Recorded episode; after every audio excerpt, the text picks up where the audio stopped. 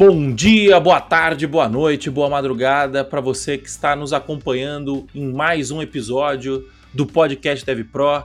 Eu sou o Moacir Moda, muito prazer se você não me conhece, muito prazer também se você me conhece.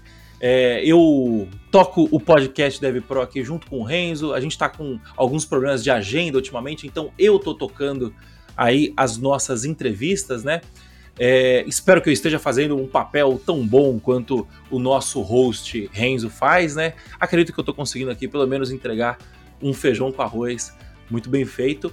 E hoje a gente vai falar de um assunto é, que não, não, não, tem muita, não tem muita relação com a primeira vaga, né? Mas tem relação porque o cara que vai conquistar essa primeira vaga, ela, ele vai lidar com essa pessoa que é o tech lead, né? Então hoje a gente vai descobrir o que, que faz um tech lead, quais são todas as é, quais são todas as nuances, todas as curiosidades, todos os é, o, tudo o que permeia esse cargo, né? Um cargo novo que relativamente novo, né? Sei lá, quando eu comecei há 10 anos atrás, não, tinha tech lead, não tinha era, era, programador, gerente e acabou, né? E no máximo um CTO.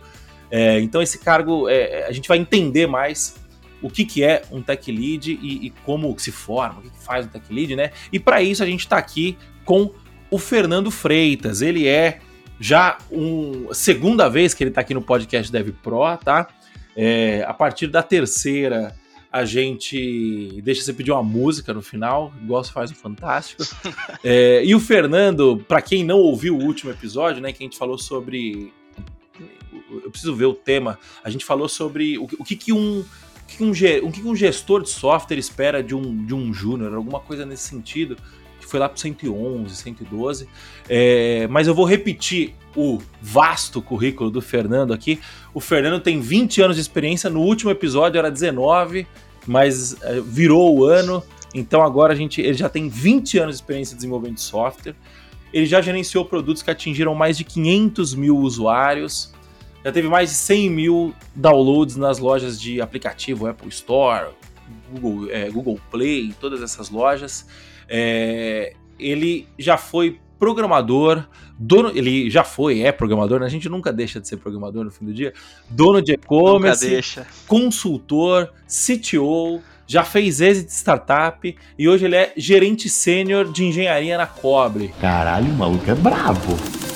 É isso aí, cara. É, a gente, a gente, conversou acho que em janeiro, no comecinho, né? Foi isso. A mesma coisa. E, e, ele é um grande membro da comunidade Python, um grande membro da comunidade startup. É, papai, com quantos meses tá sua filha já? Três meses e meio, cara. Três meses e meio. Legal pra E caramba. ele tá. Acho que o que mudou, né, dessa, desse belo currículo foi que agora ele tá fazendo mentoria para quem quer se tornar um tech lead. Então, Fernando, seja muito bem-vindo mais uma vez ao podcast Dev Pro, cara. Boa, Moacir, obrigado, obrigado pelo convite. É um prazer estar aqui com vocês de novo hoje. É, eu lembro que foi muito legal a primeira conversa, a gente falando sobre, sobre Júnior, o pessoal que está procurando aí a, a, primeira vaga. E falar de tech lead para mim é, é falar de uma coisa que eu curto muito, assim, liderança técnica eu, eu curto bastante. Show mas... de bola, cara. Seja muito bem-vindo e obrigado pela disponibilidade do seu tempo aí mais uma vez. Cara, vamos começar aqui então, né? Tech lead, tech lead, né? Tipo, é, é, o que, que, faz um tech lead, cara? O que, que, que o tech lead faz no dia a dia? Boa. Cara, acho que eu vou voltar um pouco no tempo aí que você comentou que há 10 anos não tinha o, a, o, o tech lead, assim, não tinha o cargo de tech lead. Né? E eu acho que até hoje não existe o cargo de tech lead. Sim. Existem algumas empresas que têm o cargo de tech lead, mas existem algumas, a maioria das empresas é, existe o papel de um tech lead.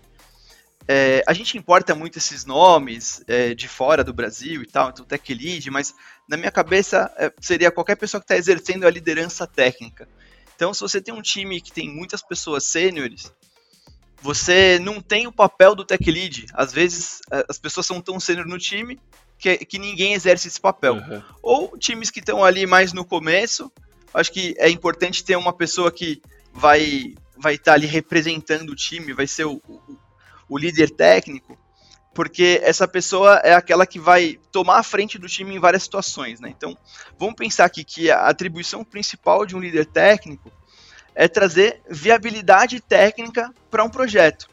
Então, os projetos eles entram nos times de acordo é, com a maneira que o time trabalha. Então, por exemplo, um time de produto pode ter um, um, um PO ali, um PM, alguém que traz a, a, a necessidade do cliente para o time ou um time que está ligado direto numa empresa mais tradicional, ali com o dono da empresa trazendo a necessidade para o time, a gente precisa de alguém de tecnologia para entender aquela necessidade, colocar ali num projeto, pensar como o projeto funcionaria, quebrar aquele projeto e colocar aquilo para ser feito, né? Então, acho que antigamente é, todo mundo fazia um Sim. pouco esse papel, não importava se você era júnior, pleno ou sênior, porque os times não eram tão bem formados, né? Você tinha núcleos muito menores de desenvolvedores. E era uma, era uma confusão toda, né? A área de computação era muito. É, era muito pastelaria, entrava uma coisa que você tinha que fazer e não, não necessariamente era a melhor solução. É, tanto é que a gente lida com, esses, com esse legado do passado até Sim. hoje aqui. Mas hoje em dia, como os times ficaram um pouco mais parrudos, né, se profissionalizou mais a questão de criar times de tecnologia, começou a surgir esse papel de alguém que viabiliza tecnicamente. Então, tem muito cara de, de um cara de projetos, só que é um cara muito técnico, porque ele consegue entender bem o que, que precisa ser feito, como você deveria fazer. Então, ele precisa elencar esses trade-offs de escolhas de tecnologia que ele vai usar, como que ele vai usar. E ele também precisa lidar com outras situações, né? Então, com os processos do time, com as pessoas no time, ele tem que ser uma figura muito central e que entende de vários aspectos diferentes da tecnologia para ele conseguir exercer um bom papel. Né? Então eu gosto bastante desse papel. Eu acho que, é, como você falou assim, né, que eu fui CTO de startup, eu fui CTO de uma startup bem no começo. Eu acho que o CTO, quando ele está começando uma empresa, ele não é exatamente um CTO, assim. O papel que você conhece de CTO, que as pessoas ouvem, é o CTO da Amazon lá, o cara que cuida de milhares de pessoas, né? Ou um CTO de uma empresa aí que tem 100, 200 devs. Quando você está numa empresa muito pequena, você está numa empresa que tem 5, 6 devs, você faz um papel de tech lead ali dentro daquele time. Né? Conforme ela vai evoluindo, o papel do CTO ele vai evoluindo também. Então, você começa como um líder técnico, você vai indo para um gerente, para um gestor de engenharia, para um head, até se fazer um papel mais de CTO mesmo. Então, eu acho que o líder técnico ele é um, é um primeiro papel de liderança que está dentro de um time e te possibilita crescer para a gestão de uma forma inteligente. Né? Se você exerceu esse papel, você consegue ter mais o touch ali com como você faz a tecnologia viabilizar o negócio, que é o que importa no final das contas. Entendi. Então vamos, vamos, vamos ver se eu, se eu entendi o que, que é um, um líder técnico e deixa eu ver se eu consigo acrescentar alguma coisa. Quando eu comecei a programar lá em 2000 e programar profissionalmente, né? Quando eu comecei a programar profissionalmente, lá no meu primeiro emprego em 2010, eu acho, 2009, não me lembro. Uh, eu lembro que a gente estava lá, eu, eu, eu tava. Eu comecei como estagiário e tal, aí subi para júnior. Eu lembro quando eu era júnior, chegou uma demanda lá. É, tipo assim, olha, a gente precisa construir um, um projeto novo aqui, um software novo. É, esse software ele vai fazer isso, isso, isso, tal, né? E aí chegou o nosso gerente lá com os requisitos do software. É, aí eu lembro que a gente pegou, se trancou numa sala lá e ficou, cara um dia inteiro modelando banco, é, modelando arquitetura, qual que é o software que a gente vai usar, qual que é o framework que a gente vai usar, qual que é a linguagem de programação que a gente vai usar, é, ponderando, trade-off. É, só que a gente fez tudo, a gente fez isso em grupo, é, mas tinha um cara lá capitaneando, que era o nosso gerente, né? Na, na época, o, não, na época ele era supervisor de desenvolvimento. É mais ou menos isso. Quando a gente está falando do início de um, de um, de um projeto de software, é, o líder técnico é aquele cara que vai é, capitanear a, a, as decisões técnicas de um projeto. É isso? Faz sentido? Faz sentido. É, a gente não precisa pensar que essa pessoa toma as decisões. Pode ser um facilitador das decisões. Como você comentou, todo mundo no time estava junto ali na sala, pensando em como, em como desenvolver. E essa pessoa que estava fazendo o papel uhum. de supervisor ali, de, de tech lead, na minha visão, ele estava facilitando o processo para to tomada de decisão. Né? Então, faz sentido, eu acho que é, a gente não tem essas coisas muito bem definidas na área, porque cada empresa tem uma necessidade diferente. Então, um tech lead pode exercer um papel um pouco diferente em cada empresa, pode ter um nome um pouco diferente em cada empresa. Mas a ideia é essa pessoa que pega isso, que vê essa demanda e consegue fazer aquilo virar realidade, colocar ali de uma forma que os desenvolvedores consigam entender o que, que precisa ser feito, não importa se você é júnior, pleno ou sênior, e consiga passar ali para quem está demandando aquilo uma projeção, um prazo, ou um tipo de, de serviço que sairá no final, qual é o nível de qualidade que, que a gente vai trazer, o que, que a gente quer atender, quais são os, os pontos que a gente vai é, desenvolver de fato ali numa primeira versão, né? Então alguém quebra aquilo em versões. É um papel de um tech lead. Poderia ser um gerente de projetos antigamente também. Né? Tinha esse papel que era um cara que só gerenciava projetos. Só que como você não tem hoje. Existem, lógico, empresas que têm esse papel de gerente de projetos uhum. ainda, mas dentro do time você tem pessoas que podem ter essa, essa capacidade, né? E tecnicamente gerenciar o projeto também. Então, acabou se difundindo aí entre, é, entre vários nomes e várias pessoas, mas é, são as atribuições aí de um tech lead também. O, o tech lead ele programa ainda? Cara, é, assim, tem várias pessoas que falam sobre isso, né? De de várias empresas aí de fora do Brasil, já fiz benchmark e tal.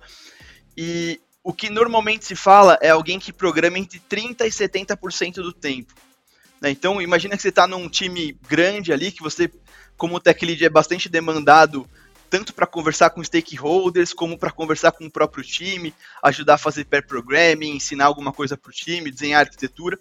Então, se você está num time que é muito demandado, você vai ter, logicamente, menos tempo para programar né? Porque você vai ter muitas atividades fora ali. Agora, se você tiver num time menor, ou num time que as coisas já estão andando ali, putz, o semestre já começou, todo mundo sabe o que tem que fazer, vocês vão só discutindo ali nas suas reuniões é, semanais ali para entender o, o, andamento do projeto, o Tech Lead consegue sentar mais tempo na cadeira dele e programar mais. Né? Então, é um papel que programa, mas é um papel muito multidisciplinar, assim, porque ele precisa entender tanto da computação, quanto das pessoas ali, então como lidar com as pessoas, como lidar com o negócio. Né, eu vejo muito tech exercendo esse papel dentro desses três pilares. Entendi. É, o, o, o dev sênior, ele é um tech lead? O tech lead é um dev sênior? Qual que é a diferença? Qual, qual que é a semelhança dessas duas condições. Aqui tem gente que fala que deve sênior é cargo e, e, e, senioridade não é cargo, é condição, né? Tipo, você não, você não é, você não é promovido a ser, pode até, você até pode ser promovido lá o cargo sênior e tal, mas para você ser considerado um sênior, você tem que passar por diversos, por diversas situações, né? Tipo assim, você, um sênior é forjado, né? Então, aspas feitas, é, o, o, qual que é a diferença entre o dev sênior e o tech lead, na sua opinião? Boa. Cara, eu acho que o tech lead, ele não precisa necessariamente ser um sênior, e aqui eu acho que algumas pessoas sempre ficam um pouco assustadas quando eu falo isso, mas eu acho que o tech lead ele poderia ser um, um desenvolvedor pleno também, né? Porque eu acho que para ser tech lead você precisa ter é, as suas soft skills muito bem desenvolvidas. Né? Você precisa saber muito bem lidar com esse relacionamento interpessoal, você precisa saber é, conversar com pessoas e entender muito bem o que elas estão falando, colocar no papel, é, se comunicar de forma clara. Então, o Tech Lead poderia ser um pleno com boas soft skills e em times ali mais de startup, em times mais iniciantes, você às vezes não tem o budget de ter um monte de gente sênior, você vai colocar plenos ali para executar o papel de tech lead. Inclusive, um pleno poderia ser tech lead até num time que tem outros sêniores ali. Se ele for a pessoa que é mais indicada para o papel, que entende mais do negócio, que entende mais ali é, das pessoas do time, então ele poderia ser. E com o apoio do sênior ali para pensar mais na parte técnica, ele, cons ele conseguiria crescer tecnicamente também. Né? Então não necessariamente é um sênior, mas comumente é um sênior que exerce o papel de tech lead. Só que é, o sênior, ele tem alguns traits, né, que ele vai desenvolvendo ao longo da carreira, que poderiam levar ele até um tech lead. Só que a maior parte das pessoas que estão na computação, elas não estão aqui é, porque elas escolheram é, seguir carreiras muito ligadas a negócio ou muito comunicativas. Então, não necessariamente você chega no cargo de sênior, muito pelo contrário, né? Então você pode chegar no cargo de sênior e não tá com isso tudo bem resolvido ainda.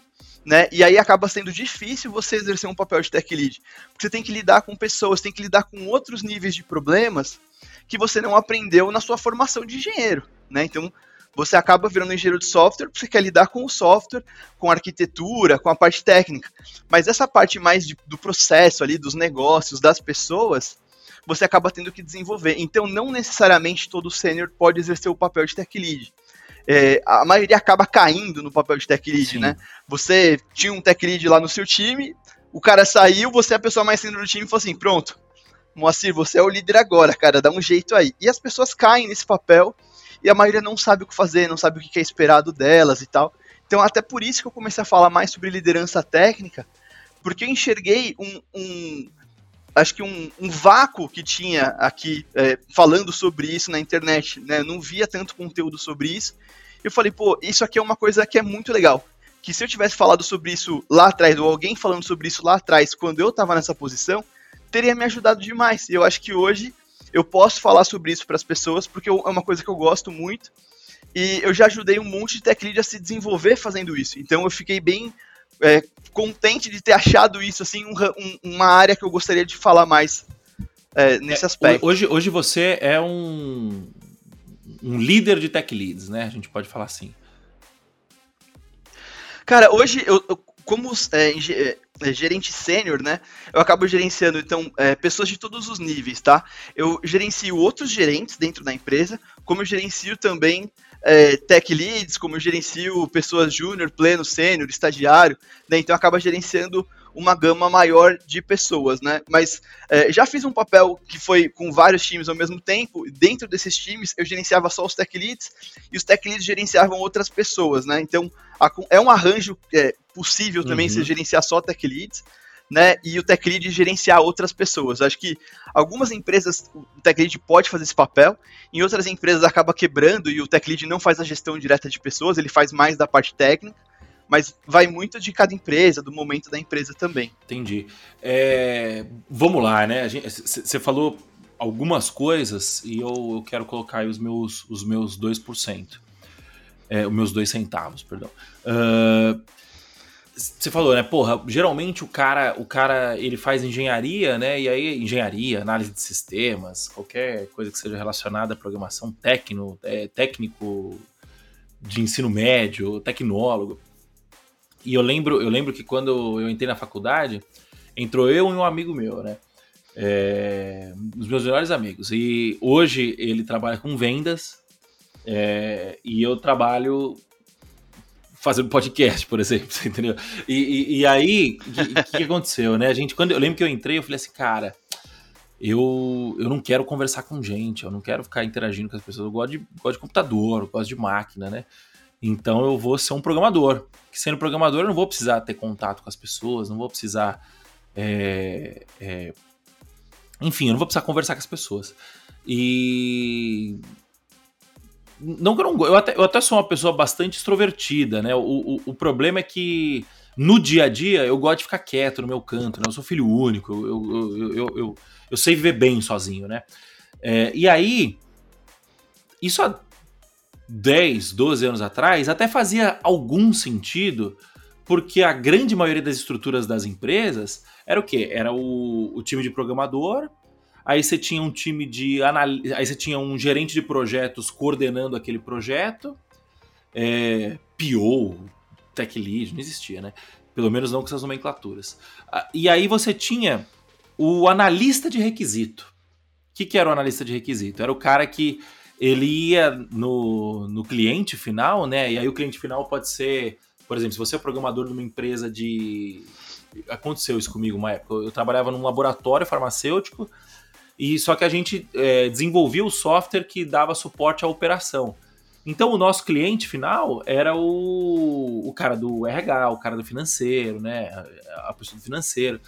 Então, o analista de requisito, ele ia lá no financeiro, levantava todos os requisitos que eles queriam que, que, que arrumasse lá no software e trazia pra gente, a gente programava. Aí depois ia lá, ele ia lá no, no, no cara de, na mina do RH, a menina do RH falava assim, olha, eu quero isso, isso, isso, tal. Aí ia lá no cara do departamento pessoal e falava, olha, eu preciso arrumar esse campo aqui e tal, e a gente programava. E aí era lindo, né, porque você, a, a gente só conversava com a analista de requisito. Isso em 2010 começou a mudar já, né? Começou a vir muito cultura ágil, né? Metodologias ágeis de gestão de software, desenvolvimento de software, é, extreme programming, né? Que aí é, é, é um, era um jeito novo de desenvolver, né? Isso começou a mudar muito. E o que vem acontecendo é, de 2010 até hoje em dia, a gente está em 2022, é que os papéis se misturaram. Então você tem um. E aí você me corrija se, se você discordar de mim, né? É, o, o, o, os papéis se misturaram. Então, você tem um programador que não existe hoje em dia, um programador que não vai falar com o cliente.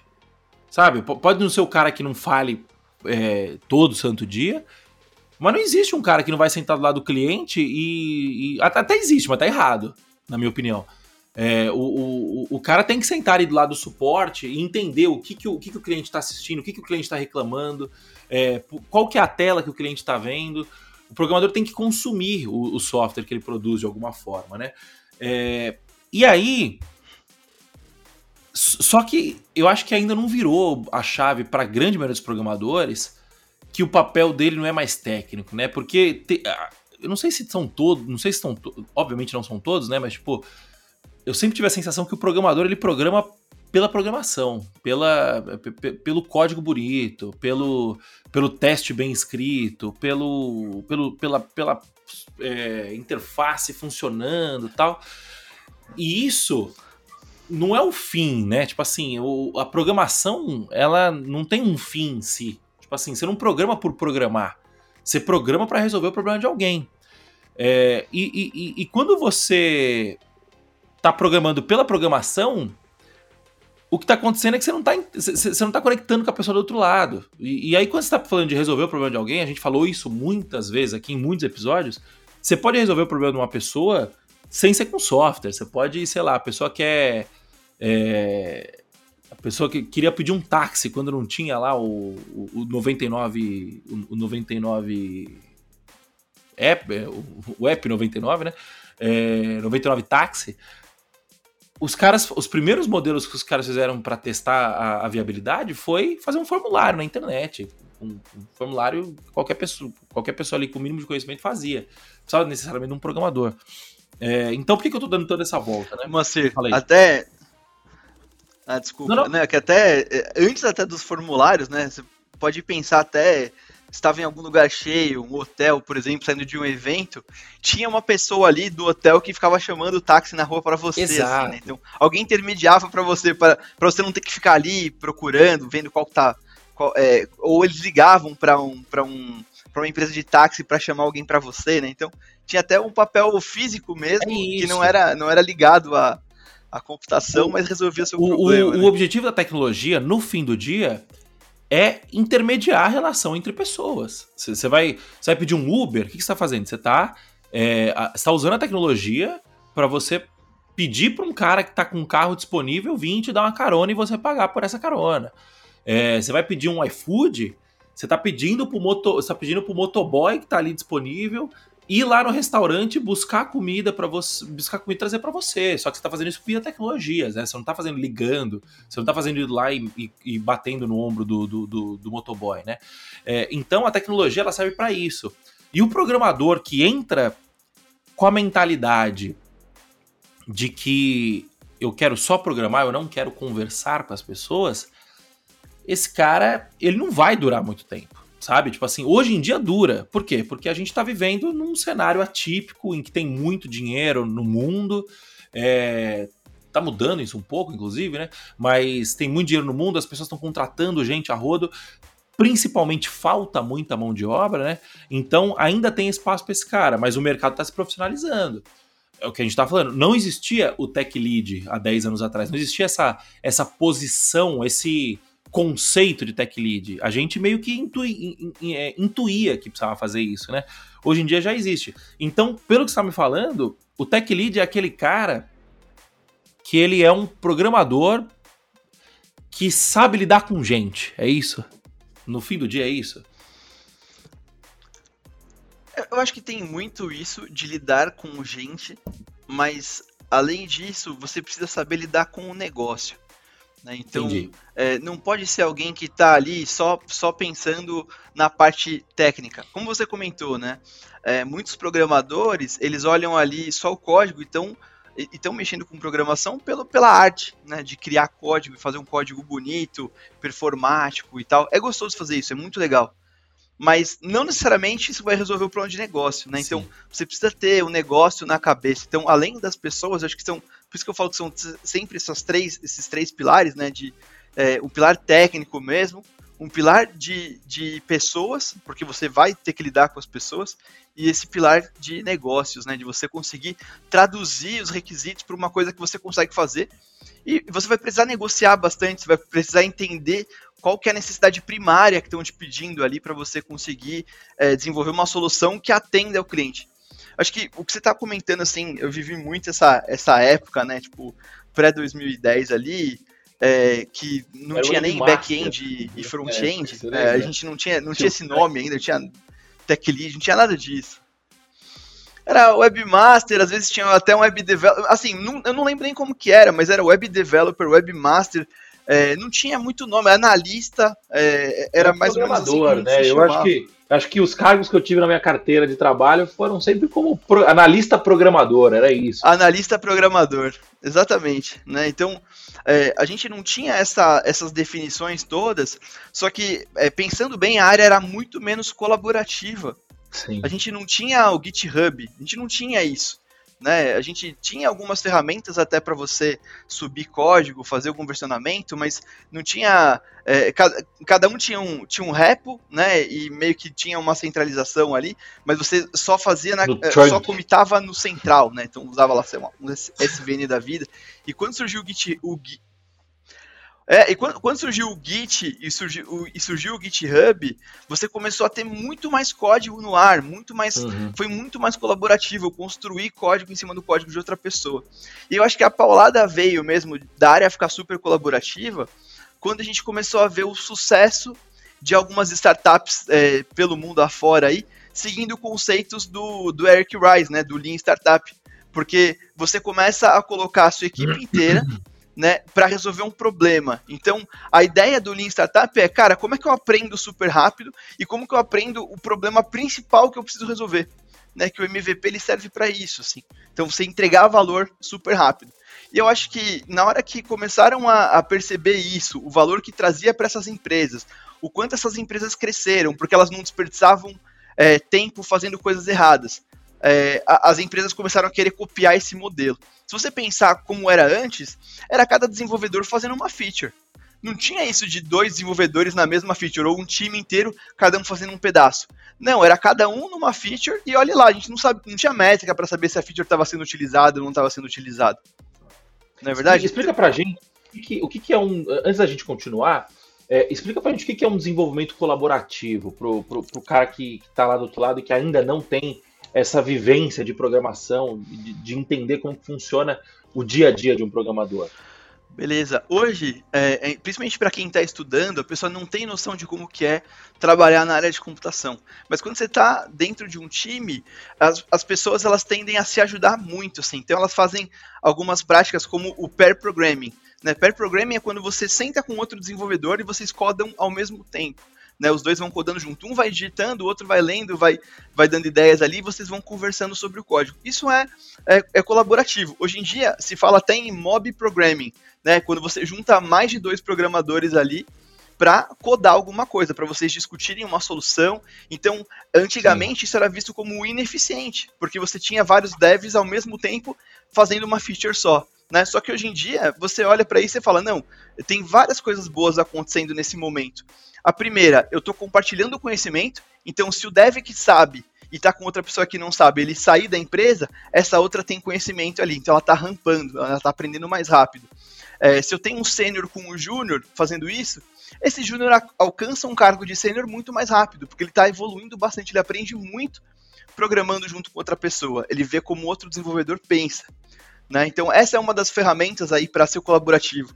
Outra é o code review, né? Antigamente também não tinha essa, essa cadência de code review que, que se tem hoje. Hoje em dia você faz ali seu pedaço de código, você coloca aquilo num PR, manda pro, pro Git e outra pessoa vai olhar seu código, vai aprovar seu código, vai comentar, vai te dar, é, vai falar sobre melhorias do código. Então, é muito colaborativo, tanto para o desenvolvedor, porque ele aprende muito mais, ele encontra os erros muito mais rápido, e para a empresa acaba sendo, você tem várias pessoas no mesmo problema, só que você tem certeza que aquele problema, você tem que ter, né? Certeza que aquele problema é o problema certo para resolver. Então, exatamente o que você comentou é, se o desenvolvedor ele está ali conversando com o cliente, ele está entendendo qual é a dor do cliente, a chance dele entender errado é menor, porque ele vai ver como que o cara está usando. Né? Então, na hora que ele vai programar, ele entende. Se tem vários intermediários ali no meio, né, vários analistas de requisito, quando chega para ele, ele olha e fala, ah, acho que é isso aqui que tem que fazer, e faz a coisa errada, entendeu? Então, é, é melhor você ter várias pessoas no mesmo problema, sabendo que é o problema certo, do que ter várias pessoas em vários problemas, mas você está resolvendo os problemas errados, né? Então acho que é basicamente isso. E a área foi evoluindo para ser mais colaborativa, né? Então a gente começou a ser muito mais é, trabalhar muito mais em grupo, muito mais em conjunto. Então essas, esses papéis foram evoluindo, né? O papel do tech lead acabou fazendo sentido, porque você tem várias pessoas ali e você precisa alinhar todas elas para estar tá em, em prol de um objetivo comum é, garantir que está todo mundo escrevendo o código com a mesma qualidade, né? Todo mundo está pensando da mesma forma, que a gente não está criando loucuras ali no meio do código também, porque cada um está falando uma língua diferente. Beleza, isso é um ambiente colaborativo, né? Uh, então, esse, esse ambiente colaborativo ele não existia antigamente, né? A gente trabalhava muito mais isolado, né? Você tinha, você tinha muito mais espaço para poder fazer as coisas, porque você tinha mais tempo para errar.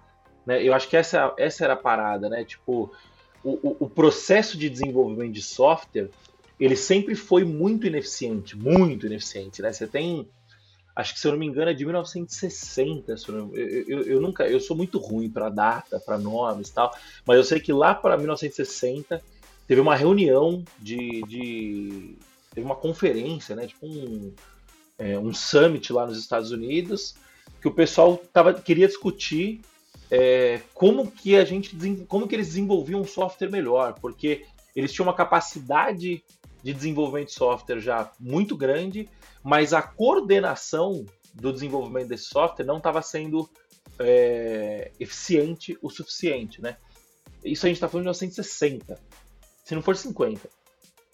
É, a gente está em 2022, então são no mínimo 60 anos, né? De, de, em que a gente tinha esse problema. E, cara, o problema só foi mudando, né? Então, sei lá, por exemplo, na, na, na faculdade, eu aprendi um negócio que eu, eu acredito que não exista mais, eu, eu torço para que não exista mais, que é um negócio chamado UML. Você aprendeu isso também na faculdade? Cara, eu, eu, acho que eu aprendi isso em algum lugar, ou no curso técnico, sei lá. Acho que eu cheguei a, a ver isso, fazer alguns, tem gente que ainda, ainda aprende, cara. Eu, já, já entrevistei gente que então, me falou que, que gosta de fazer o ML. Então, é, o que, que é um ML, né, para você que está aí do outro lado?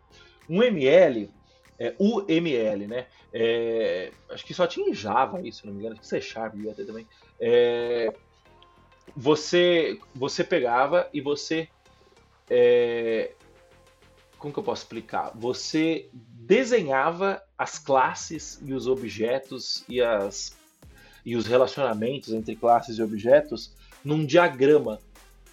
E a, por quê? Porque você tinha banco de dados, aí você tinha depois tipo, uma cacetada de classe e, e objeto, e implementação dessas classes e, e métodos e variáveis. Tal. E aí você desenhava essa, esses relacionamentos entre as classes para depois você mandar para um cara da Índia, sei lá, e o cara da Índia programava essas classes para você. Então o que, que o cara fazia? O cara simplesmente lia, interpretava aquilo e gerava um código a partir daquilo, né? É... O que a gente pode usar como, como, é, como analogia aqui? Seria alguma coisa tipo o escrivão do, do, do, do da delegacia, né? Você vai lá, é, você vai lá fazer um boletim de ocorrência, você vai falar para o escrivão o que, que aconteceu e o escrivão vai é, escrever aquilo no, no, seu boletim de ocorrência. Uh, quando, quando você. Isso em 2000 e. Vai, de 2000 até. No final dos anos 90, no final dos anos 90 até o comecinho de 2010, mais ou menos, você tinha, você tinha bastante isso, por quê? porque você tinha, porque você tratava o desenvolvimento de software como se fosse uma, como se fosse uma, uma linha de produção, né? Então você vai ter o analista de requisitos que vai levantar o requisito, aí ele vai passar para o cara do ML, o cara do ML vai desenhar esse, esses requisitos, aí o cara do ML vai mandar para o desenvolvedor de software, aí o desenvolvedor, desenvolvedor de software não, do programador, eu ando programador, o, o, programador vai programar esse UML, vai mandar para o cara de, de, qualidade, aí o cara de qualidade vai ver se está tudo bem. Se der tudo certo, aí, aí vamos fazendo isso, fazendo, fazendo, fazendo, fazendo. No final de seis meses, um ano, você vai lá e, e lança o seu, o seu software. Não pode ter bug, tem que estar tá tudo certinho tal. E aí, quando vê a galera de startup, os caras de startup olham e falam assim, não, a gente não pode demorar tanto tempo assim para desenvolver software porque a gente precisa de agilidade, né? Qual que é a diferença de uma startup para uma grande empresa? A startup ela pode mudar muito rápido, ela tem uma flexibilidade de, de, de mudança muito rápida é, que uma grande empresa não vai ter, porque a grande empresa tem muito processo, a grande empresa tem muito tem um nível hierárquico muito grande e tal. Então, vê essa mudança, os caras falam assim, não, não dá mais para desenvolver software dessa forma. O é, que, que a gente faz? A gente precisa começar a achar subterfúgios, né, achar métodos de desenvolvimento de software em que a gente seja mais ágil. E aí veio isso que o Fernando explicou. Todo mundo trabalhando no mesmo problema. Então, sei lá, o não tinha o analista de requisito em startup, né? não tinha cara de UML em startup, mas você imagina que não, o que a gente vai fazer é o seguinte, agora vai todo mundo pra, do lado do cliente entender qual que é o problema que o nosso software tem que resolver e vai todo mundo pensar junto nessa solução. O designer pensando junto com o programador, mas olhando pela ótica do design, é, o programador olhando pela ótica da arquitetura, da programação, da, da é, do design da aplicação, uh, o, o, cara de infraestrutura pensando junto, mas pensando em como que ele vai é, fazer o, é, como que ele vai montar o, o, aquele servidor, como que vai ser a segurança dessa aplicação, o cara do banco de dados pensando junto, mas pensando como que ele vai modelar o dado. Então, assim, é... começou-se uma transição para que para que a, é, a gente fosse para esse cenário onde meio que todo mundo fazia tudo, né? E eu acho que agora, aí eu tô, tô, começando a viajar aqui já, tá? Eu acho que agora a gente tá meio que voltando, não voltando um pouco, né? Mas como todo tava todo mundo fazendo tudo, a gente tá começando a ter um pouco mais de delimitação no, no, não é delimitação, né, mas tipo, um pouco mais de responsabilidade. Né? Então, hoje em dia a gente sabe que tem o tech lead, por exemplo, que é o cara responsável por fazer essa coordenação. Isso significa que o tech lead é o novo analista de requisitos? Não. Isso significa que o tech lead ele é o cara que vai facilitar essa comunicação, essa, essa, esse, essa interface entre time de tecnologia e time de negócio. Faz sentido?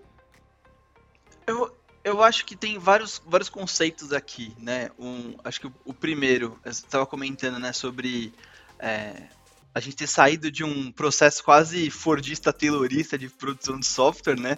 Para um processo mais moderno, né? Então, para um processo lean. É, eu acho que isso aconteceu e antigamente realmente se pensava em separação de, de tarefas, né, como se isso fosse aumentar muito a produtividade. Mas como você estava falando, né, o modelo em cascata, ele demorava muito tempo para fazer um software e não necessariamente tinha a qualidade que você esperava no final, né, ele dava errado. Então, ele também demorava dois, três anos a mais aí cada projeto, é, dinheiro é, indo pelo ralo, você não sabia o que estava acontecendo, você não tinha uma mudança na mão do cliente, o cliente pagava um projeto por anos, sem saber se ele ia ter alguma coisa de volta, né? Então, acho que tem esse, esse processo inteiro. E aí eu acho que o estado que a gente está hoje, que a gente entrou nesses últimos 10 anos, ele tem a ver com uma junção de vários conceitos, né? Então, acho que dentro do design surgiu essa coisa do design thinking, né? De você estar tá próximo do cliente, de você entender ali, de você prototipar muito rápido. Aí, dentro de, do conceito de negócio, essa coisa do MVP, do Lean Startup, dentro de tecnologia, essas ferramentas todas que ajudaram a gente a colaborar mais. Então, acho que foram vários processos ali que juntos se tornaram o que a gente é, se torna hoje. Eu, eu não acho que o, o papel, né, esse, esse, papel de tech lead, ele um dos papéis. É, eu, eu, não acho que o, o papel do tech lead ele foi meio que criado, né? Eu acho que ele emergiu dentro da necessidade de um time. Porque se você tem um time ali, que você tem um designer, uma pessoa de produto e você tem quatro desenvolvedores, né? Então, pô, você tem quatro desenvolvedores, em todas as reuniões você vai colocar todo mundo para discutir, né? Por exemplo, imagina que alguém de produto, né, tá trazendo uma ideia nova para discutir ali com o design e com os engenheiros para saber se aquilo vai dar certo. Acho que primeiro, cai naquele problema que você comentou, né, de nem todo engenheiro tá pronto para ter uma conversa de negócios. Acho que nem todo mundo é, tem uma boa comunicação e um bom toque com outras pessoas. Né? Então, se você imaginar que quando você traz um problema para um, um engenheiro, é, a maioria pode, primeiramente, só olhar o problema. Falar assim, ah, isso aqui não dá pra fazer, não dá pra fazer, não dá pra fazer. O que, que acontece com esse cara? Ele é cortado da reunião. Porque quando você está criando um, um, produto novo, você não quer alguém que chega e já põe um bloqueio logo de cara. Né? Então, esses desenvolvedores que não tinham tanto esse toque acabaram sendo chutados ali desse tipo de discussão porque são discussões que eles atrapalham, né? É, em design tem um conceito Sim. que a galera chama de double diamond, né? Que tipo, primeiro você abre, né? Então você abre o leque, assim, você vai falando de várias coisas, e num segundo momento você fecha. Tipo, eu, posso estar tá falando merda, não sei nada de design, tá? Mas assim, e no segundo momento você fecha esse leque, né? Você, então primeiro você abre o leque, discute várias soluções, várias coisas, etc. E no segundo momento você vai, tipo, tá, beleza, agora vamos focar aqui no que, que a gente vai usar para resolver. Né? Então, se você tem alguém que logo nas primeiras discussões, e a maioria dos engenheiros, infelizmente, ainda é assim, as pessoas cortam muito o escopo em vez de abrir, é, essas pessoas acabam sendo cortadas. Então, acho que, é, de forma prática, eu acho que vários, várias pessoas surgiram como tech leads por conta disso, porque já tinha um pouco mais de interesse pelo negócio, conseguem ter esse trato ali para falar sobre ideias, né? E eu acho que a pessoa acaba assumindo o papel. Então eu não acho que tech lead é uma coisa que está entrando agora. Eu acho que sempre teve. Eu acho que a gente está dando nome aos bois, Sim. Né? E inclusive, eu acho que é muito difícil, né? Quando você vê uma vaga de tech lead, por exemplo, numa empresa, é muito mais difícil você preencher uma vaga de tech lead do que uma vaga de sênior, porque tipo, tem muito menos gente interessada em falar sobre produto, em falar sobre negócios, em falar sobre pessoas, né? Eu acho que tá muita gente interessada só na parte técnica mesmo. É, o, eu concordo, inclusive, até quando a gente entra para esse lado mais do sênior, né? É, tem um conceito, que eu não sei se você já ouviu falar sobre isso, que são os Brilliant Assholes. Já ouviu, desse, já ouviu falar disso? já ouvi falar é de Brilliant, Brilliant, Brilliant, Jerk, se não me engano. Mas acho que é a mesma, acho que é a mesma coisa. É, é a mesma coisa que, que é um brilliant jerk, um brilliant asshole? É o, é, é, o cara que ele é brilhante, mas ele é um babaca, você entendeu? É, e, cara, tem muito programador sênior que acaba enveredando para esse lado, né? Porque o que acontece? O cara é muito bom, ele é muito bom de, de, de programação geral, tecnologia no geral, conhece muito, é, e só que ele não, não, não sabe lidar com as pessoas, ele não sabe lidar com pessoas de modo geral. Só que ele tem um. Até, até aí, a grande maioria dos programadores é mais ou menos assim, né? É, só que o Brilliant Asshole ele tem, ele tem um, um, terceiro elemento que é ele é arrogante. Então você quer abrir sua startup agora, você coloca aí o, o, Você pode contratar um Brilliant Asshole, porque ele vai trabalhar muito bem sozinho. Ele vai pegar, vai tirar a ideia do papel, vai, vai fazer um código muito bom, muito provavelmente e tal. Mas você não consegue colocar um Brilliant Asshole, por exemplo, ou um Brilliant Jerk, para trabalhar como tech lead. Por quê? Porque esse cara ele vai fazer o contrário, né? Porque o tech lead, ele, ele é o cara que vai conseguir meio que equilibrar todo mundo, conversar com a área de negócio, conversar com a área técnica, entender é, saber priorizar, saber arquitetar. É, e, e, esse cara não, esse cara vai pegar e falar assim: não, tem que fazer do meu jeito, tem que fazer. É, tem que ser dessa forma que eu acho. Você é burro, você não sabe o que eu tô falando, a gente não, não dá para discutir com você. É, você, já, você já passou, já, já teve colegas de trabalho é, que, que eram arrogantes desse jeito, que eram escrotos desse jeito, e como que você lidou com essa galera, né? Até olhando pelo, pelo âmbito da gestão como um todo. Boa. Cara, eu, eu já lidei é, como membro de time, né? Então, é, uhum. mas nas situações que eu lidei, eu não era um. Assim, eu trabalhei como consultor lá para a GoNow um tempo. E, então eu tava quarteirizado, né? Tava colocado dentro de uma empresa, de um time ali, eu não tinha tanta voz, assim. Tipo, tava num time formado com outras pessoas de outras, de outras consultorias ali também. Já tive que trabalhar com, com Brilliant Assholes aí. É, e era ruim, assim, porque era alguém que deixava o time inteiro é, de uma forma. É, assim, você fica acuado, você fica acuado de falar, Sim. você fica acuado de dar sua opinião, porque tem alguém ali que tá sempre se colocando como é, um amigo meu chamava de o, o nerd alfa dominante.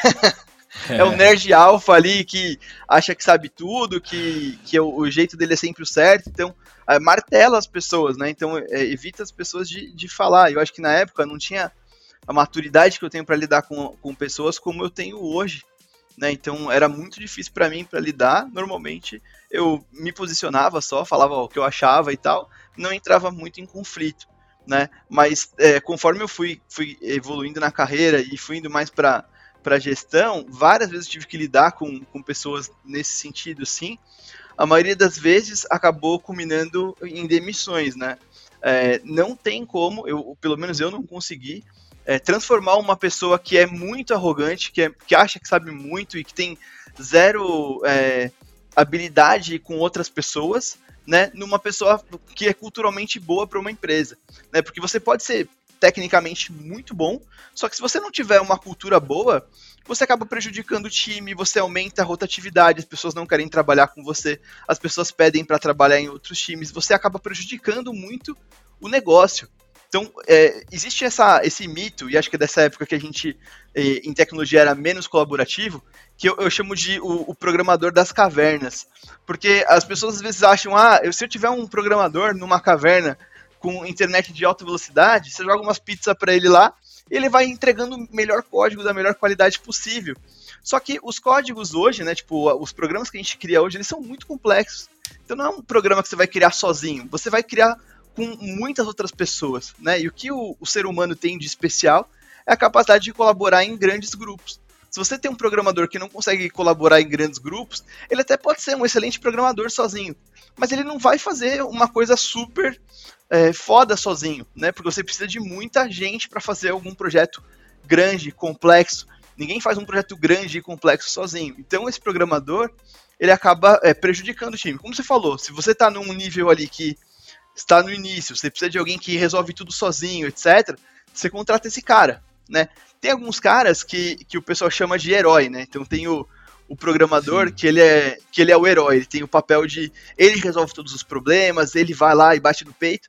Culturalmente ele não é tão ruim quanto um Brilliant Asshole, mas ele só dele fazer isso, de puxar tudo para ele, ele não deixa que outras pessoas no time dele, por exemplo, evoluam, né? Porque ele quer fazer tudo, ele faz tudo do jeito dele. Então, você acaba tendo muita dependência de uma pessoa só. Então, esse tipo de, de comportamento hoje para times de engenharia não são bons, né? Porque os times têm que ser cada vez mais colaborativos. E é papel do gestor, é papel do tech lead lidar com essas pessoas, com o herói, com o, com o brilliant asshole, eu, eu, acho que o, o Tech Lead ele vai acabar lidando com essas pessoas, né, dentro dos times que ele tá. Só que aí, é, como ele vai agir, depende muito se ele tem um papel de gestão de pessoas ou não. Se o Tech Lead, e normalmente os Tech Leads não têm um papel de gestão de pessoas, né? Eu acredito que é muito importante ter também, quando ele gerencia pessoas, acho que ele tem muito mais alavanca sobre o time ali, conseguir fazer algumas coisas, então ele gerenciar uma ou duas pessoas dentro do time, acho que é super é, interessante, acho que é bem, é, é bem bom para a carreira dele, mas na maioria das vezes eu, o tech lead não faz essa gestão. Então, ele não fazendo a gestão de pessoas, ele precisa, primeiro, trazer feedbacks para as pessoas ali por serem membros do time e estarem junto com ele, mas ele precisa levar esse feedback para o gestor dessas pessoas, né? Então, normalmente é o engineering, engineering manager, ou algumas empresas têm um papel de um tech manager ali, que é para ele levar esse tipo de situação e aquela pessoa ajudar é, a lidar com, com uma pessoa que tem esse perfil né? Muitas vezes eu acho que é muito mais fácil lidar com, com o herói do que com um Brilliant Asshole. Porque o herói é bem intencionado ainda, né? Tipo, Ele é bem intencionado, exatamente. Exatamente. É, já, eu... já, já, trabalhei com ambos perfis e é, é, é, justamente isso. O herói, você fica com raiva e você fala assim, cara, mas deixa, deixa eu fazer também, porra, não precisa pegar tudo, né? Você, você vai ficando preguiçoso, né? Que você fala assim, ah, beleza, então o fulano pega. É, e o, o Brilliant Hazel, assim, já, já, já fiquei muito puto muitas vezes, assim. É, e, e eu era acho que- foda. Aí, fala aí. Falei, falei. Não, conta, conta essa história aí. Tô curioso. Não, e era. Não, não, não vou, não vou entrar em muitos detalhes, né? Até porque não. Pode ser que, que quem trabalhasse comigo na época vai, vai, vai, vai acabar identificando. Mas. Era foda. Eu acho que eu já porque- identifiquei. Não, não, não é. Você não conhece. não é esse. É, o. Eu nem tava pensando nessa pessoa. O, o... A gente tava. Tava num projeto lá tal. E, cara, e o projeto era. e- Ele. Esse cara foi chamado pra ser o. O, o cara que ia dar o kickoff no projeto, sabe? Então, tipo assim, ele já, ele já tinha construído um projeto similar em uma outra empresa. Então ele foi o, o, o membro, o primeiro membro, né, da equipe. E, cara, e ele fala assim, não, essa porra é minha, vocês vão fazer do meu jeito, tem que fazer isso, isso, isso, isso. Tá, mas como que faz? Porra, como que faz? Você é burro, caralho. Eu aprendi pesquisando, você tem que aprender também, pesquisando também e a- Aí, puta, era foda. E, e aí, conclusão. Dois anos de projeto. É, provavelmente aí meio milhão de reais no lixo e não saiu nada do papel. Por quê, cara? Porque não era só isso, né? Não era só contratar o, o gênio e ele é técnico, foda-se o que, que ele é, se ele é legal, se ele não é legal, se ele sabe ser, ser é, legal com as pessoas, se ele não sabe, e que vai dar certo. E não foi isso que aconteceu, entendeu? Mas conta a sua história agora, que, eu, que eu acabei de interrompendo. Cara, eu acho que, é, assim, eu já trabalhei com, com vários desses heróis, né? E eu acho que o herói, ele tende para um papel de tech lead, né? Se ninguém olhar aquilo e perceber que pode ser um problema, essa pessoa acaba indo para esse papel de liderança porque ela faz tudo, porque ela é interessada, Sim. porque ela quer ajudar e não sei o quê. Né? E aí quando chega naquele, naquele ponto ali, você vê que o time não está evoluindo, né? Que o cara é, tem um estagiário ali e o, estagi e o estagiário dos outros times começa a crescer, só que aquele estagiário não cresce, né? É, eu, eu, conheci vários casos assim, né? Então eu lembro de um, de um, de um tech lead que ele. É, ele primeiro que ele pegava todas as tarefas mais difíceis que tinham para fazer, né? Então, assim, era o perfil bem herói. Só que você, na posição de tech lead, você não tem tanto tempo quanto os outros desenvolvedores, né? Como eu falei, o tech lead ele tá ali discutindo com outras pessoas, então, na hora que ele fazia isso, ele travava o time, porque ele não conseguia entregar as coisas é, as coisas difíceis. Ele não tinha tanto tempo para ir atrás e, e, resolver tudo aquilo. Então ele travava o time, ele falava que ia entregar um negócio, não entregava, não distribuía para as pessoas, não ajudava elas a, a, a, desenvolverem, o time não se desenvolvia, né? Então isso era um, era um grande problema. E aí, assim, para o herói, né, para o cara bem intencionado, é fácil ele enxergar nesse ponto qual é o problema dele estar tá puxando tudo para ele, dele não estar tá ajudando as outras pessoas. É, eu me relaciono muito porque eu, eu, acho que eu já fui bastante herói antes também, então também, é, de tentar um puxar. Hoje, é, e, e assim, é, é, uma luta, né? É, é, uma luta, mas acho que eu tentava puxar muita coisa e tal. E quando eu comecei a liderar times e eu percebia que isso. É, não, eu nem percebi sozinho, né? Um, um, um desenvolvedor sênior que trabalhava no meu time me falou um dia, ele falou assim, cara, a gente tá tentando. é, Eu fiquei o dia inteiro sem fazer nada. E eu vi que você tá tentando resolver um negócio aqui que você podia ter falado pra mim eu tinha resolvido. Mas você quis fazer. Tipo, e aí, na hora que ele me deu esse feedback, eu falei, caramba, mano. E, e eu comecei a crescer, acho que mais, bem mais, assim, como gestor, depois que eu senti esse feedback, assim, que o cara me falou isso. Né? Então, é, é muito importante pra gente é, conseguir passar conhecimento, conseguir delegar também, porque é, delegar coisas para as pessoas, e, e, não só coisas fáceis que elas consigam fazer, mas coisas que sejam, é, um, que, que, sejam um pouco mais difíceis do que elas sabem, para elas continuarem crescendo, evoluindo, né? É, você não evolui fazendo uma coisinha fácil todo dia, você evolui fazendo uma coisa fácil hoje, uma coisa um pouquinho mais difícil amanhã, uma coisa muito mais difícil depois de amanhã, e assim por diante, né? Então acho que essa que é a grande sacada, né? E que o herói acaba atrapalhando mais por isso mesmo. E, e, e, essa busca também, né? Tipo, acho que a busca por resolver o problema, ela é muito importante, porque o, é, eu, pelo menos, eu, eu só aprendo quando eu tenho algum problema real para resolver com o meu aprendizado, entendeu? Tipo assim, não adianta você abrir minha cabeça, jogar um monte de coisa ali, se eu não entender o porquê eu estou aprendendo aquilo, onde que me vai ser útil aquilo, não rola, não funciona. Então acho que esse, esse não só o, ah, mas o cara não sabe, mas porra, você também não sabia, né? E, e, e, já que você não, também não sabia, como que você aprendeu? Ah, fuçando, pesquisando. É, ah, mas, a, mas o, a pessoa não, não tem a capacidade de pesquisa que eu tenho. Não sei, você está sendo meio arrogante de, de assumir isso, né? De, de, de, imaginar que você é melhor que outra pessoa, né? Tipo, tem que dar um voto de confiança pra pessoa, né? É, eu, eu, eu acredito nisso também, cara. Fernando, eu queria mudar um pouquinho o assunto aqui agora, porque eu acho que tem alguma relação que é o seguinte. Você começou. Você, você, a gente produz conteúdo aí de forma irregular há muitos anos, né? Você já escreveu blog, post blog, post blog técnico, post blog não técnico. É, eu fiz muito isso. Você, você chegou a gravar alguns vídeos de YouTube também, não gravou? De vez em quando ainda me arrisco. gravou uns vídeos de YouTube. Eu tentei aí um canalzinho por um ano. Agora eu produzo conteúdo aqui na Python Pro e você está produzindo conteúdo no Instagram. É, o que que, o que que mudou na sua vida, na sua carreira, no seu. É, em você como profissional e até como ser humano, depois que você começou a produzir conteúdo, né? Ou seja, depois que você começou a é, produzir conhecimento para outras pessoas na internet. Legal. Cara, é, o que você falou, assim, é, eu produzo conteúdo há bastante tempo já, então é, acho que eu comecei com conteúdo não técnico, né? Então, pensando até na época da faculdade, tinha um blog de música, assim, e sempre gostei de escrever, de falar um pouco sobre as coisas que eu, que eu tava pensando.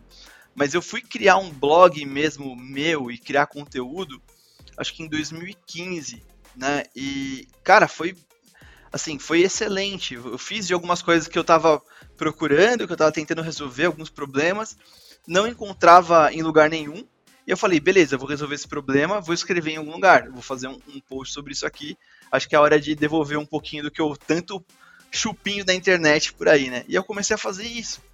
E foi super legal, assim. Primeiro que eu tive contato com várias pessoas através de, de coisas que eu escrevi. Então, eu acho que o primeiro que eu fiz. É, eu, eu, acho que foi sobre um, um data scrapping que eu fiz para pegar um crawler, né, que eu, que eu criei para buscar dados ali do Mercado Livre, se eu não me engano. Né, então eu busquei todas as empresas que tinham no Mercado Livre, fiz isso para um, pra um chefe da minha irmã, ela, ela falou assim, ah, os caras estão querendo fazer uma coisa aqui e tal. Eu falei assim, ah, deixa eu falar com ele. Meu, eu tava, sei lá, num mês sem fazer nada em casa. Eu falei assim, deixa eu falar com ele. Eu falei com ele, vi o que, que era, e eu fiz e mandei para ele e pus o código na internet, fiz um, fiz um post, assim, falar, deixa eu falar disso aqui. E foi legal pra caramba, assim, sabe? É, aquilo me colocou em contato até com um antigo chefe que eu tinha, com pessoas assim, é, que eu não tinha contato há algum tempo. Eu falei, pô, legal fazer isso. E aí depois eu comecei a fazer alguns conteúdos também. Então eu falei até um, um pouco de startup, falei um pouco de coisas técnicas. Cara, falei sobre, sei lá, dockerização no Django e o pessoal do é, de engenharia do Uber tweetou o artigo que eu escrevi, sabe? Tipo, cara, então eu tive bastante é, coisas legais que aconteceram comigo, pessoas que eu conheci por conta disso, negócios que me geraram por conta de, de, de, de post, de coisas que eu fiz na internet, e até pessoas que trabalharam comigo, né, quando eu tinha startup, pessoas que trabalharam comigo que me conheceram pelo meu blog. Então, acho que é, um, é uma, assim, uma coisa muito, muito bacana mesmo. E uma, uma parte que ninguém fala é que quando você escreve, você aprende também. Então, quando eu estou ali ensinando é, alguma coisa técnica para as pessoas, eu acabo aprendendo muito, né? Porque você tem que pensar sobre aquilo que está criando e tal, então é bem bacana. E hoje eu tô criando conteúdo ali pro Insta, né, falando mais de liderança técnica e tal. E assim, cara, me coloca em contato com tanta gente que é bacana, com umas histórias bacanas, é, pessoas que, que eu posso trazer para trabalhar comigo, pessoas que eu posso é, realmente fazer algum negócio no futuro. A gente, a gente nunca sabe, então é bom a gente criar esse network, né? Quando você cria conteúdo, você abrange muito as pessoas que você encontra por aí, né? Então é muito bacana, muito bacana mesmo. É isso, eu, eu, eu, puxei, eu, eu, sabia já qual que ia ser a resposta, é, porque é, acho que produzir conteúdo é. é e, e, você vê que você, começou documentando o que você fez, né? Você simplesmente virou e falou assim: olha, eu fiz isso aqui e, e tá aqui. sabe, não, não ensinou nada, não, não, você simplesmente falou, olha, eu fiz isso aqui, deve ter feito ali algum comentário em cima, foi legal por causa disso, disso. Mas, cara, você, simplesmente é, documentou a parada, né? E tem um, um amigo meu, é, que já foi entrevistado aqui no podcast, inclusive, o Éder, Éder Christian, que ele fala sobre learning in public, né? Ou seja, você é, está aprendendo em público. E eu acho que quando você produz conteúdo, é, uma das formas mais simples de fazer isso é aprender em público. Então, por que, que eu trouxe esse, esse tema aqui, né? Porque a gente está falando, porra, tech lead, é, o, o, o, caminho que o cara faz para virar um tech lead, qual que é o papel do tech lead e tal. Você vê que no fim do dia, o que é um tech lead? Um tech lead é um programador safo, sabe? Tipo assim, é um cara que. É, é o cara que. É, tá. tá que, que consegue conversar, consegue é, entender de negócio, que consegue entender de programação, que e, e, e esse cara, e, isso, é, essa essa sagacidade, né? Essa quando a gente foi colocar o nome aqui do podcast Dev Pro, a gente queria trazer esse conceito, né? Um conceito de do cara malandro, do cara vivido, sabe? Só que sempre toda palavra que a gente encontrava sempre pendia para é, para algo mais pejorativo, né? Aí a gente achou o Pro.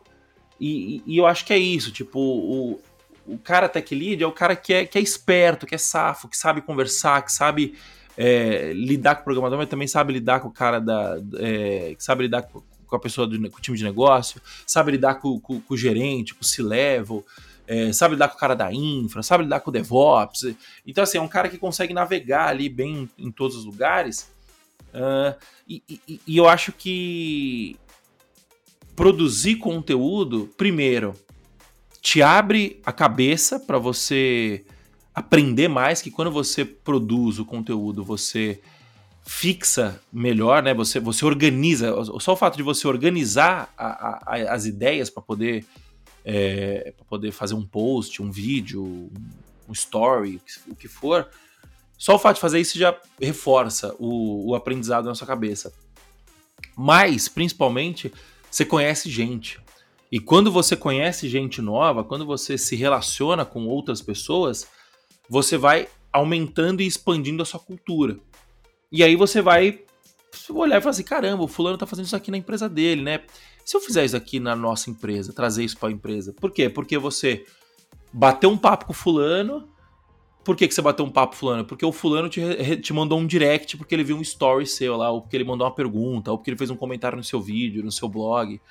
Então, assim, eu acho que uma das maiores dicas que eu dou para você ser um programador safo, ser um cara que não é simplesmente um, um gerador de código, um, um, um, escritor de código, mas sim um cara que sabe utilizar o, a, a, sabe utilizar a programação como meio, como ferramenta para resolver o problema da pessoa que está do outro lado, uma das coisas que eu recomendo muito é você é, produzir conteúdo sobre o que, que você está aprendendo, sobre o que, que você está sobre o que, que você está pensando, é, enfim, escreve, coloca no papel, publica, porque isso só vai trazer ponto positivo. Você concorda comigo com essa, essa palestra que eu dei aqui agora?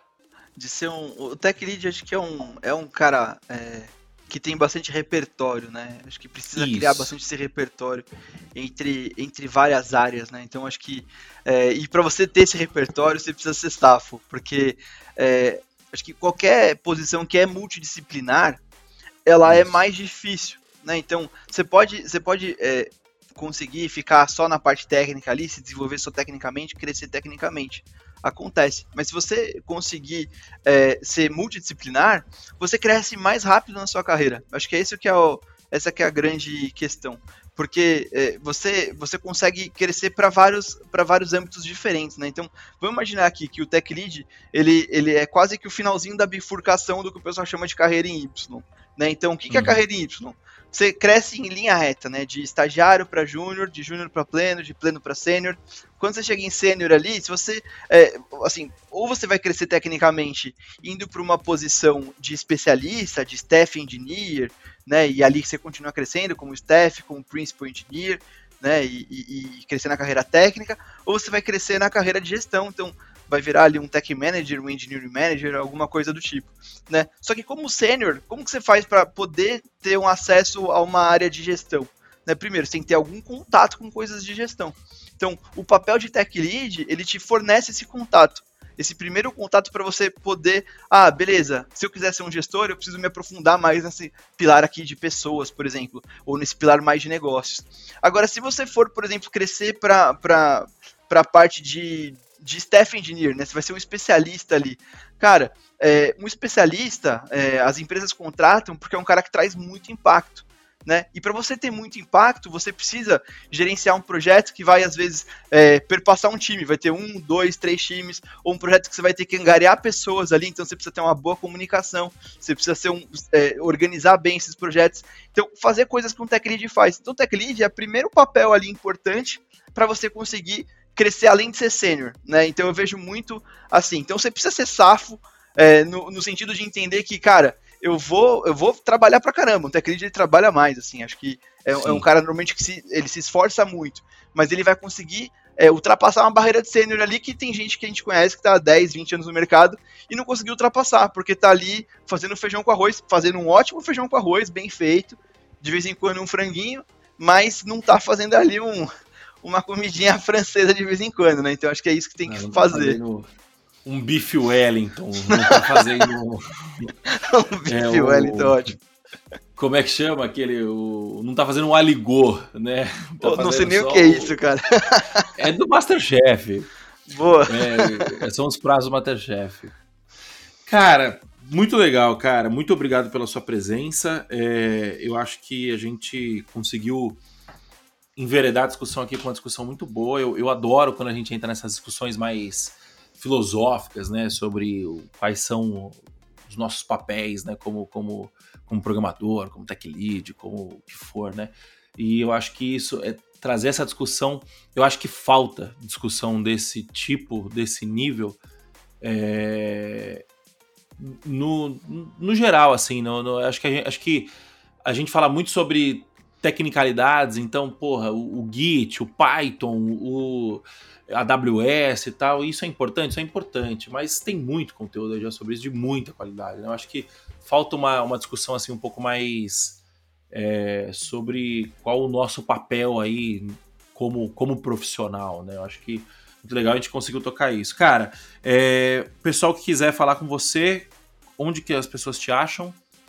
Galera, acho que o Instagram, o lugar que eu mais estou usando, né? Inclusive, estou migrando de telefone, não tenho nem o WhatsApp, mas já tenho Instagram lá. É fernando.techlead. Então, é T-E-C-H-L-E-A-D. É só procurar lá no Instagram. Que eu troco ideia com o pessoal ali direto, abro caixinha de perguntas também.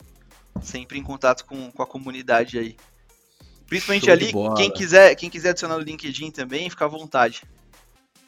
Show de bola, show de bola. Quem quiser me adicionar, me seguir no Instagram lá, arroba Moda. É, tiver alguma dúvida, alguma coisa, pode me mandar um direct lá que eu respondo a todo mundo. Uh, e se você está nos ouvindo no Spotify, é, dá uma moral aí pra gente, né? Dá um review cinco estrelas, por favor. Se for menos cinco estrelas, não precisa dar o review.